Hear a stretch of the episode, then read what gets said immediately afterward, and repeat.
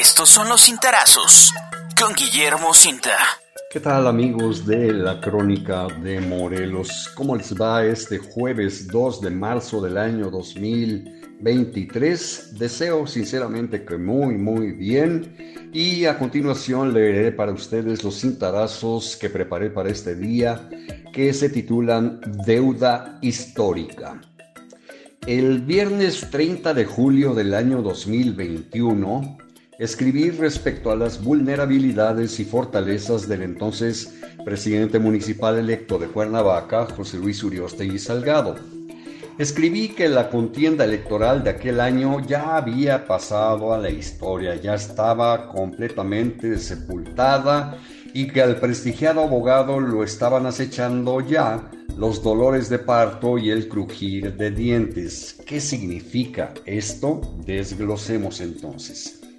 La mayor fortaleza de Uriostegui era la ausencia de cuestionamientos hacia su persona por actos de corrupción. Nunca nadie durante el proceso electoral del año 2021, las elecciones fueron en junio, difundió datos que proyectasen al edil electo como saqueador de recursos públicos. No, no, no, no, no. Al contrario, lo rodeaba una aureola de integridad era más impoluto que la Madre Teresa de Calcuta. Esos factores serían entonces sus mejores recursos, sus mejores cartas credenciales para enfrentar, por ejemplo, la eterna corrupción al interior del sistema de agua potable y alcantarillado de Cuernavaca, el ZAPAC, famosísimo, tristemente célebre ZAPAC, organismo público descentralizado del ayuntamiento, hoy inmerso en la peor crisis financiera de toda su historia. Cuando escribí aquellas líneas habían transcurrido unos cuantos días desde que Uriostegui acompañó a Antonio Villalobos Adán, todavía alcalde cuernavacense, a un encuentro con altos directivos de la Comisión Federal de Electricidad, la CFE, en el cual corroboró que la deuda del ZAPAC con la empresa paraestatal ascendía a 263 millones de pesos. 263 millones de pesos. Allá y entonces el alcalde electo Uriostegui señaló que esa cifra era impagable. Hoy, por boca del propio Uriostegui, sabemos que la deuda histórica con la Comisión Federal de Electricidad alcanzó ya los 300 millones de pesos mismos que no figuran en ninguna partida presupuestal, en ninguna partida financiera del ZAPAC, pero tampoco del ayuntamiento. Es cierto, el gigantesco pasivo es impagable. De nada sirve, señoras y señores, que la Comisión Federal de Electricidad y los más encumbrados funcionarios del Ayuntamiento de Cuernavaca se siguen haciendo como el tío Lolo y saquen a relucir una y otra vez el tema de la deuda histórica. Sean realistas, señores directivos de la Comisión Federal de Electricidad, y admitan que las autoridades municipales no pueden y no podrán liquidar los 300 millones ni siquiera en pagos chiquitos a la manera de Electra.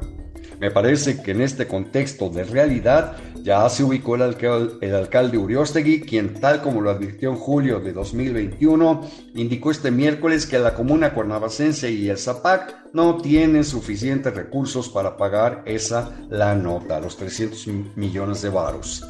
A continuación transcribiré entonces un párrafo de mi columna del 30 de julio del año 2021 con cabal aplicación al día de hoy. Dije, para recuperar el gravísimo escenario financiero del ZAPAC, será necesaria la intervención del Gobierno de la República ante la Comisión Federal de Electricidad.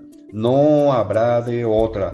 Y me parece además que en torno a la deuda pública por alrededor de 2.800 millones de pesos, ese era el pasivo total del ayuntamiento a mediados del año 2021. Se requerirá la misma fórmula, es decir, conseguir el respaldo desde Palacio Nacional. ¿Cómo le hará Uriostegui para tocar las puertas de ese importante inmueble del centro de la Ciudad de México, lograr que se las abran, llegar hasta el presidente y pedirle su intervención ante Bartlett? Bartlett es el director de la CFE. En resumen, escribía ya entonces Cuernavaca necesita dinero, dinero, mucho dinero, mucho dinero y no solamente buenos deseos.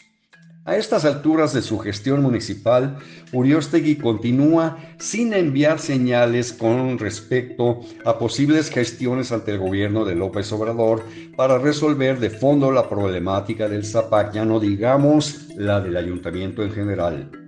Como dice el presidente de la República, Uriostegui se la pasa con choros mareadores y es obvio que no tiene cómo llegar a tocar las puertas del Palacio Nacional y garantizar que se las abran. Me parece que está solo y así se quedará porque fiel a su estilo, a su estilo personal, a sus características de personalidad, no se va a rebajar buscando el apoyo, por ejemplo, de todos los legisladores federales de Morelos.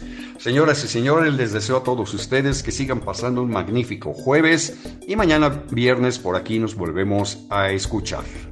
Puedes consultar esta columna y más contenido en www.guillermocinta.com.